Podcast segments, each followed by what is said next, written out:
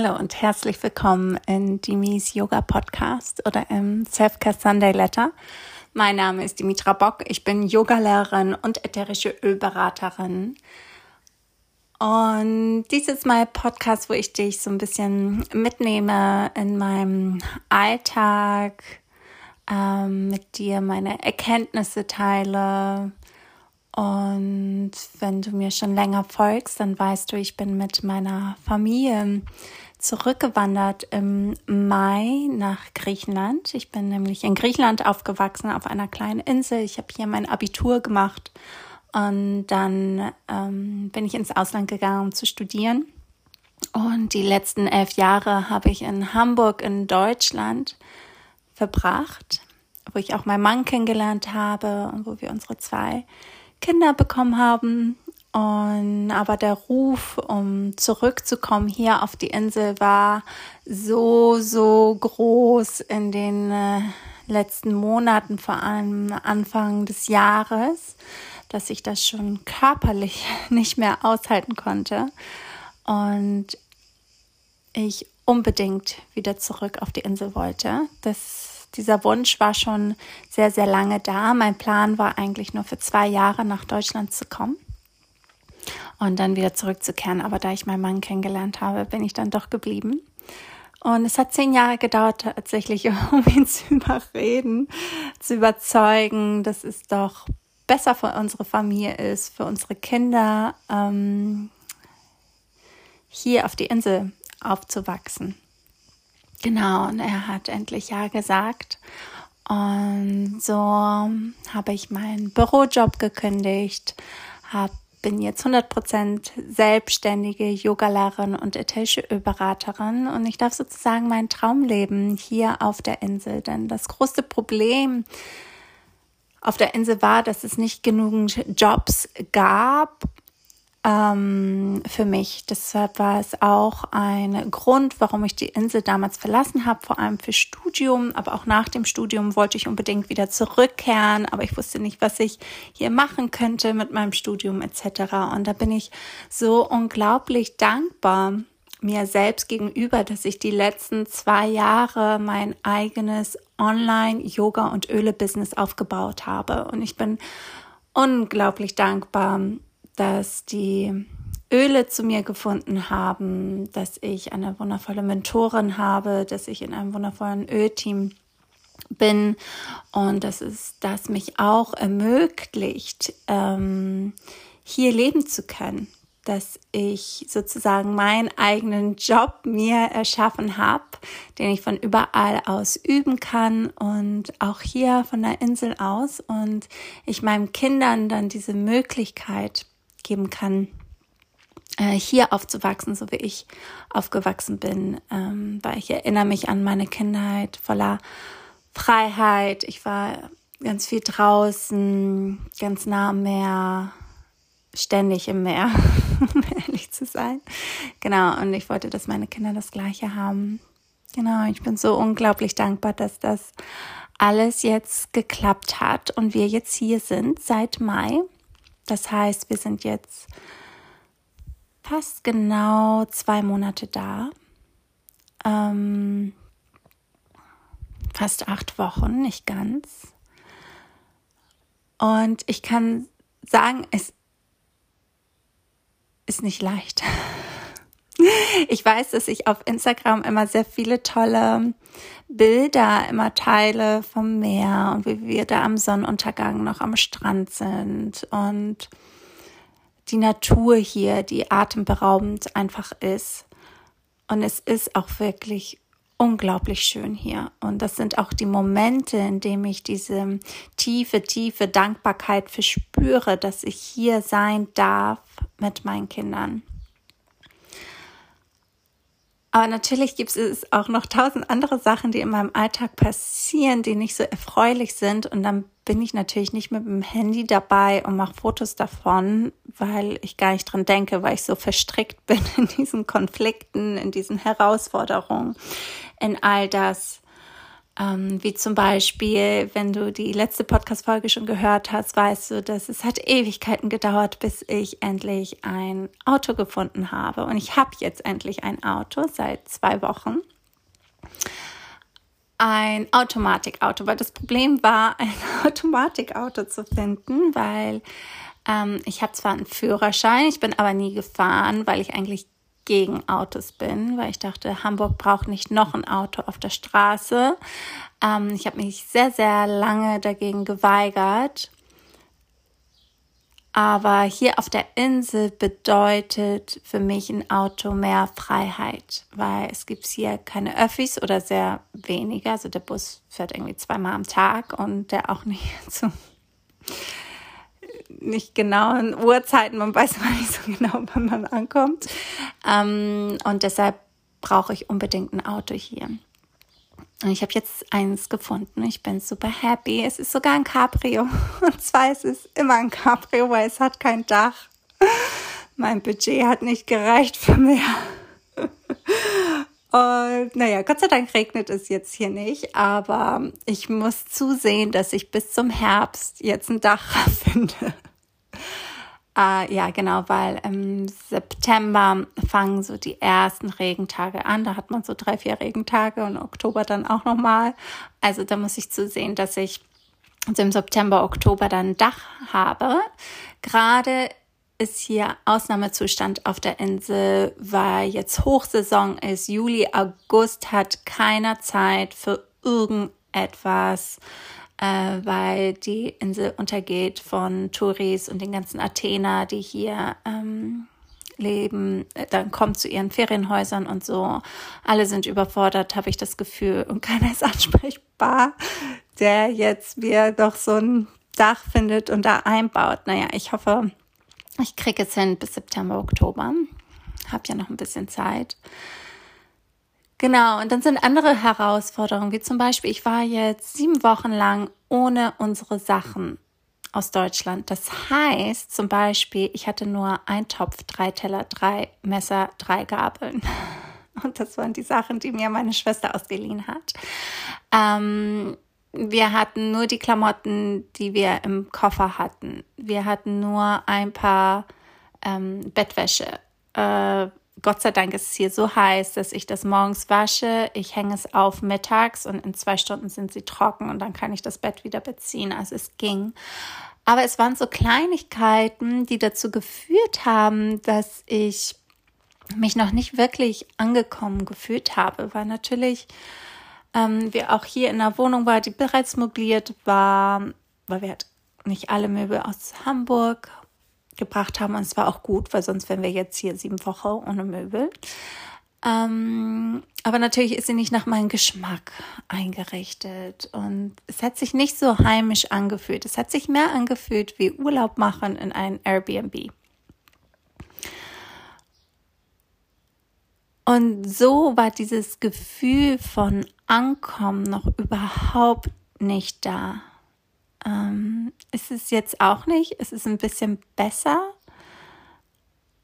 Aber ich kann immer noch nicht sagen, dass, es, dass ich mich und die Kinder auch, dass wir wirklich angekommen sind noch. Ich glaube, wir brauchen mehr Zeit dafür. Ich hatte am Anfang gedacht, es wird super schnell sein, weil es natürlich mein Zuhause ist. Es ist nicht so, dass wir ausgewandert sind in einem Land, was wir nicht kennen, wo wir die Sprache nicht kennen und wo wir keine soziale Kontakte haben oder so, sondern wir sind ja in meine Heimat zurückgekehrt, wo meine Familie lebt, wo meine Schwester lebt, wo meine Freundinnen hier noch sind. Mal, ne, ähm, ich kenne jede Ecke der Insel und deshalb dachte ich, es, ich komme an und ich bin angekommen. Ne? So ein bisschen naiv.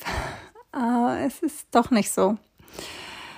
Genau, und ich wollte mit dir so ein bisschen teilen, was ich in dieser Podcast-Folge, was ich gerade, was mir gerade gut tut, so kleine Rituale, tägliche Praktiken, die mich dabei unterstützen, mehr ins Ankommen zu kommen.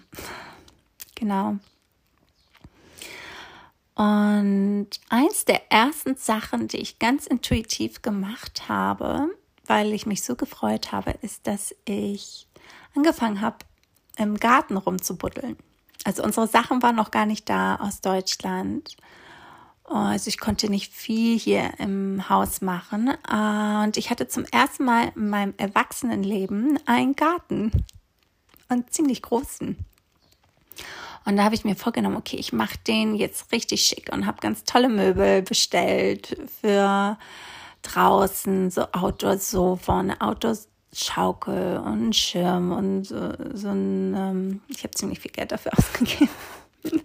Aber ich habe mir gedacht, oh, ich war so, so excited und habe gedacht, okay, ich mache es mir zumindest draußen im Garten schön. Ich habe auch begonnen zum ersten Mal in meinem Leben dann auch Pflanzen zu kaufen und die auch da einzubetten, einzupflanzen.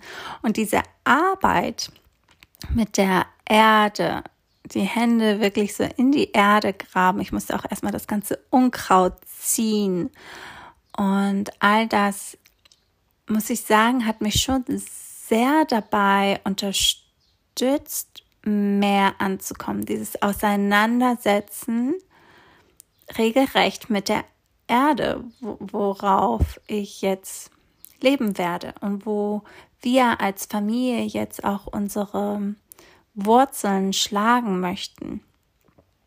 Und beim Unkrautjäten ist mir aufgefallen, das wollte ich mit euch teilen, dass es gab so riesen Unkrautpflanzen. Ich weiß, ich habe auch keine Ahnung, ne, wie die ganzen Pflanzen hier heißen.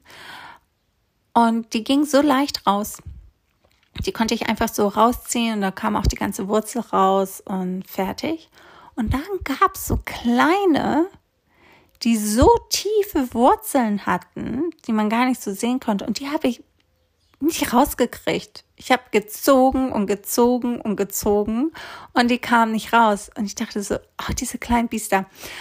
Aber das hat mir dann nochmal gezeigt, man braucht nicht im Äußeren viel oder man muss nicht groß und toll sein, um tiefe Wurzel zu haben, sondern man kann auch ganz klein, unscheinbar sein und trotzdem diese großen, starken Wurzeln haben, die einen unglaublich resistent machen und einem eine unglaubliche Stabilität schenken. Und da habe ich gedacht, genau das, genau das möchte ich, genau so möchte ich sein, wie diese kleinen äh, Unkraut hier, äh, die ganz klein erscheinen, ganz zart und man denkt, ach, die kann man so rausziehen, aber dann diese unglaubliches Geflecht an Wurzeln unterhalb der Erde haben und wo es unglaublich schwer ist, die rauszukriegen. Also ich musste wirklich so tief, tief buddeln um dann die ganze ähm, Wurzel zu finden, um die dann rauszuziehen. Genau, also eins der Praktiken, die mich sehr unterstützt hat, ist, mich auseinanderzusetzen mit der Erde, Gartenarbeit, Unkrautjäten. genau. Das zweite ist natürlich meine ähm, Rituale vor allem mein Morgenritual vom Aufstehen, mein Zitronenwasser zu trinken, mein Wasser mit Eintropfen, Zitronenöl, meine Yoga- und Meditationspraxis. Ich habe auch probiert, immer mal auch am Sonnenaufgang aufzuwachen, weil die Sonnenaufgänge hier so einfach unglaublich schön sind. Und zu meditieren, ähm, wirklich wunderschön draußen im Garten und Yoga zu praktizieren draußen im Garten. Ähm, ich habe es nicht immer geschafft, weil die Kinder wachen dann auch ziemlich schnell auf, die spüren, dass ich irgendwie rausgehe oder so. Ähm, und oft hatte ich auch das Gefühl, dass mir die Energie fehlt. Mm, ich bin hier angekommen, die ersten Wochen war ich voller Energie geladen und voller Vorfreude und alles. Und dann auf einmal ist bei mir die Energie so runtergegangen. Also Ende Mai, Anfang Juni. Und ich habe mich ständig müde gefühlt und ich wollte ständig schlafen. Ich habe lange ausgeschlafen. Ich wollte mittags eigentlich immer arbeiten, habe ich nicht geschafft, habe ich dann immer Mittagsschläfchen gemacht. Und ich bin auch nicht so weit gekommen mit der ganzen Arbeit und zum Beispiel auch diese Podcast-Folge, ne, möchte ich schon seit Wochen aufnehmen. Ähm, jetzt ist schon über einen Monat her, glaube ich, seit der letzten. Und dann habe ich gesagt, okay, ich muss irgendwas machen, um wieder in meine Energie zu kommen. Und ich hatte auch das Gefühl, ich muss noch so viel loslassen vom Ballast, von Dingen, was mich müde macht, was ich wahrscheinlich noch so hinterher mir ziehe aus meinem vergangenen Leben äh, in Deutschland mit den ganzen Arbeit, die ich dort gemacht habe. Ich habe die letzten zwei Jahre unglaublich viel gearbeitet. Ich habe ich hatte einen 30-Stunden-Job, Bürojob. Ich hatte meine Yoga-Stunden. Ich habe über sechs Stunden die Woche unterrichtet. Ähm, ich habe mein Ölbusiness aufgebaut. Ne? All das nimmt ganz viel Zeit und Kraft in Anspruch. Und ich war in diesem Go-Go-Go-Modus in Deutschland und in Hamburg. Und ich finde, dort gibt es auch diese Energie, ist sehr präsent, dieses Machens und Dinge umsetzen, viel arbeiten. Und dort habe ich diese Müdigkeit gar nicht gespürt, weil es hat mir auch so unglaublich viel Spaß gemacht, all das, was ich gemacht habe. Und seitdem ich hier angekommen bin, hier sind die Rhythmen ganz anders. Die sind viel, viel langsamer. Und die ersten Wochen sind sie mir so auf die Nerven gegangen, wo ich so Sachen erledigen wollte, Bürokratie etc. Und alle haben mir gesagt, ja, ruf nächste Woche nochmal an. Ja, nächste Woche, ja, nee, oh, nicht so. Oh. Ähm, es war auch ein großer Schritt dann von 180 auf irgendwie 50 runterzuschrauben. Und das hat mich dann auf einmal träge und müde gemacht. Unglaublich müde. Genau, und dann habe ich gedacht, okay, ich brauche einen Shift. Ich muss hier wieder raus, weil es gibt so viel zu erledigen eigentlich. Und da habe ich angefangen, diese 10-Tage-Challenge, ähm, ein Tropfen Sensocrine in meinem Wasser jeden Tag zu trinken.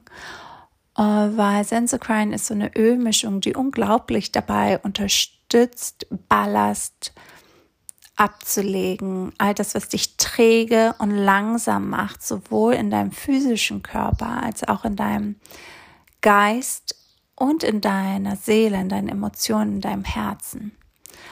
Und ich habe einen unglaublichen Shift gespürt, als ob ich nach diesen zehn Tagen, also am Anfang, die erste Woche war ich immer noch so total K.O. und dachte so, okay, das bringt ja gerade gar nichts, war schon genervt. Aber ich habe es weiter eingenommen und dann habe ich tatsächlich diesen Shift gespürt nach der ersten Woche, also in den letzten drei Tagen dieser Challenge, Sensocrine Challenge. Und da habe ich gesagt, oh ja, die Energie ist wieder da äh, ich muss jetzt nicht immer schlafen, ich kann wieder mehr machen, ich bin wacher, mein Körper hat sich auch schöner angefühlt, ähm, mein Geist, die Gedanken und auch meine Emotionen. Und als die zehn Tage vorbei waren, dachte ich so, oh Gott, jetzt habe ich Angst, dass ich wieder in so ein Loch verfalle. Und dann habe ich gedacht, okay, um diese Energie zu halten und sogar auch zu steigern, ähm, mache ich dann diese 30, 30 Tage Cleanse-Kur, ähm, die ähm, am 1. Juli begonnen hat und die ich auch mit meiner Öl-Community zusammen mache. Und ich nehme jetzt die Sensocrine Soft Gels mm, jeden Morgen und jeden Abend für zehn Tage. So startet die Kur. Äh, man startet immer jeden Morgen mit seinem Zitronenwasser, aber das mache ich sowieso immer. Dann zum Frühstück ein Sensocrine Gel und dann zum Abend auch eins. Das ist die ersten zehn Tage. Das ist diese Aktivierungs Phase, wo man den Körper erstmal entgiftet und wieder so ein Reset macht. Genau. Und dann nach den zehn Tagen fängt dann äh, diese Renew-Phase an, wo man wieder alles erneuert, wieder alles neu aufbaut etc. Und darauf freue ich mich auch schon sehr. Die E-Mail dazu geht wahrscheinlich auch raus, wenn dieser Podcast rausgeht für die zweite Phase. Es sind drei Phasen. Und es macht unheimlich viel Spaß, zusammen mit meiner Community das auch zu teilen. Ähm, und ich liebe, liebe es, wie die Öle ähm, auf mich wirken. und wie ich es auch beobachten darf.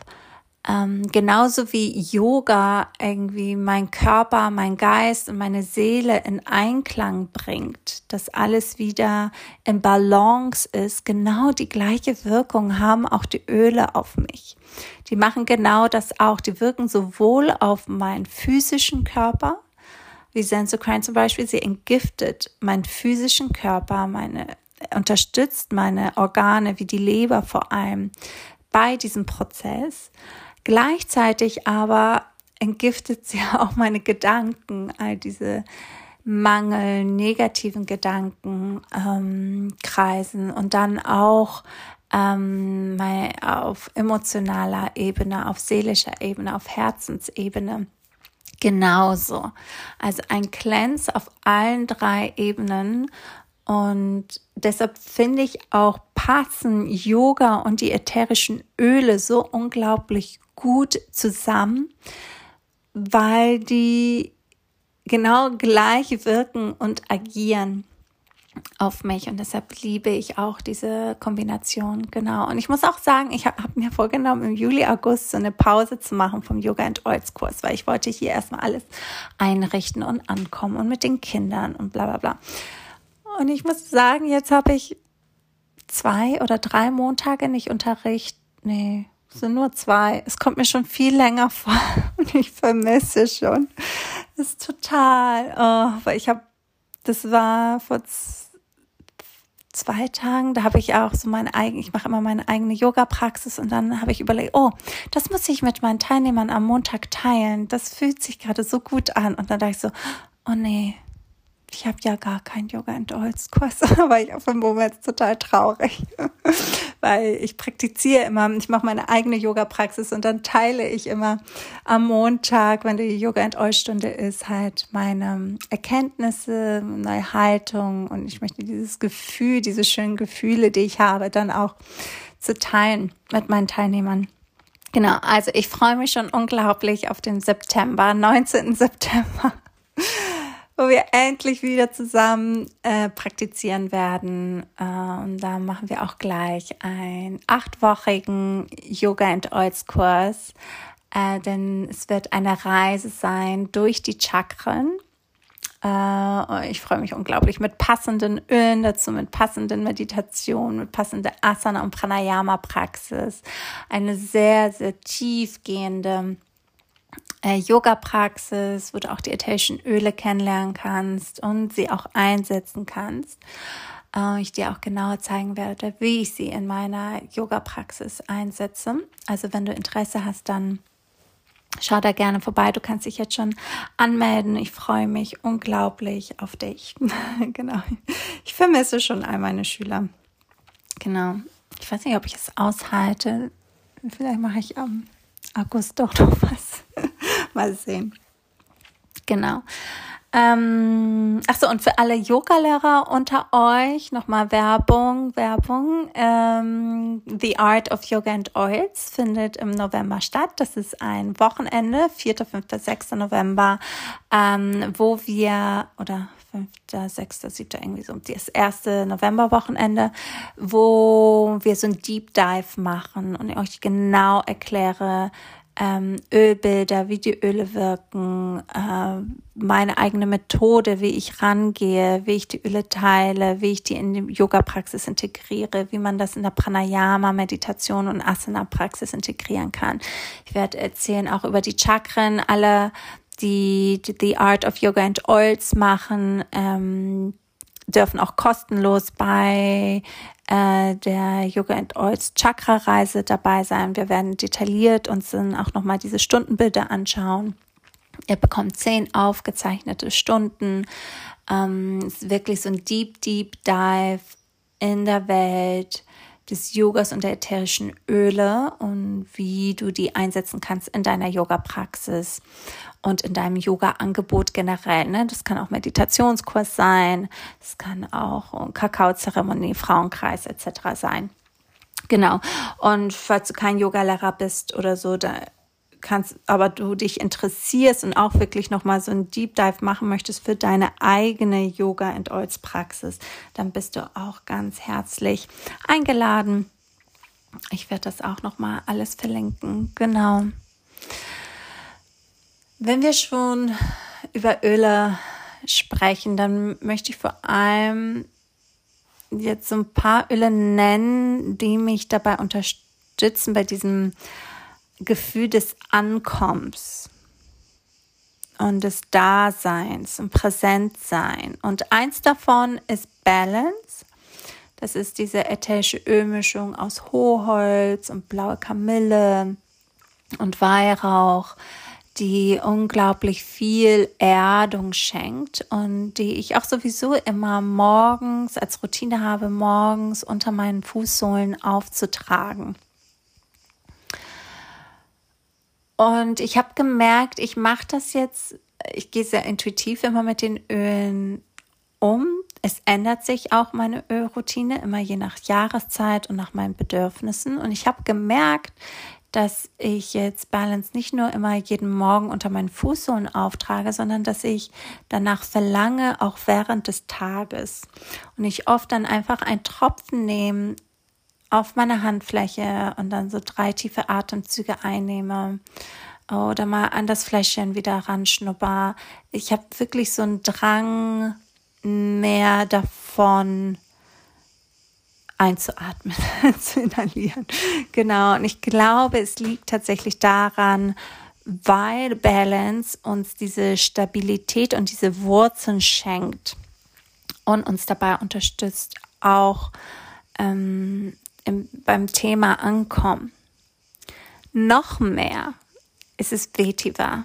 Ich liebe, liebe Vetiver und ich glaube, es gibt kein anderes ätherisches Öl, was ähm, mehr Erdung und starke große Wurzeln schenkt als Vetiver. Es ist ein ganz dickflüssiges ätherisches Öl.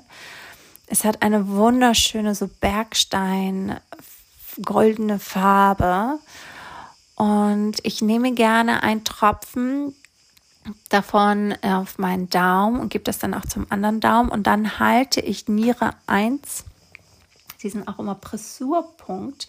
Alle meine Yoga and Oils, Öli, Öli sage ich, Yogis, äh, kennen diesen Punkt. Das ist eines meiner Lieblingspunkte. Das ist der erdendste Punkt. Und halte dann diesen Punkt für ein paar Sekunden, für 30 Sekunden bis eine Minute ungefähr, je nachdem, wie viel ich gerade brauche. Und das ist ein weiteres Öl, was mich gerade ungemein unterstützt, in dieses Gefühl des Ankommens zu kommen. Genau. Dann, was mir noch hilft, ist ähm,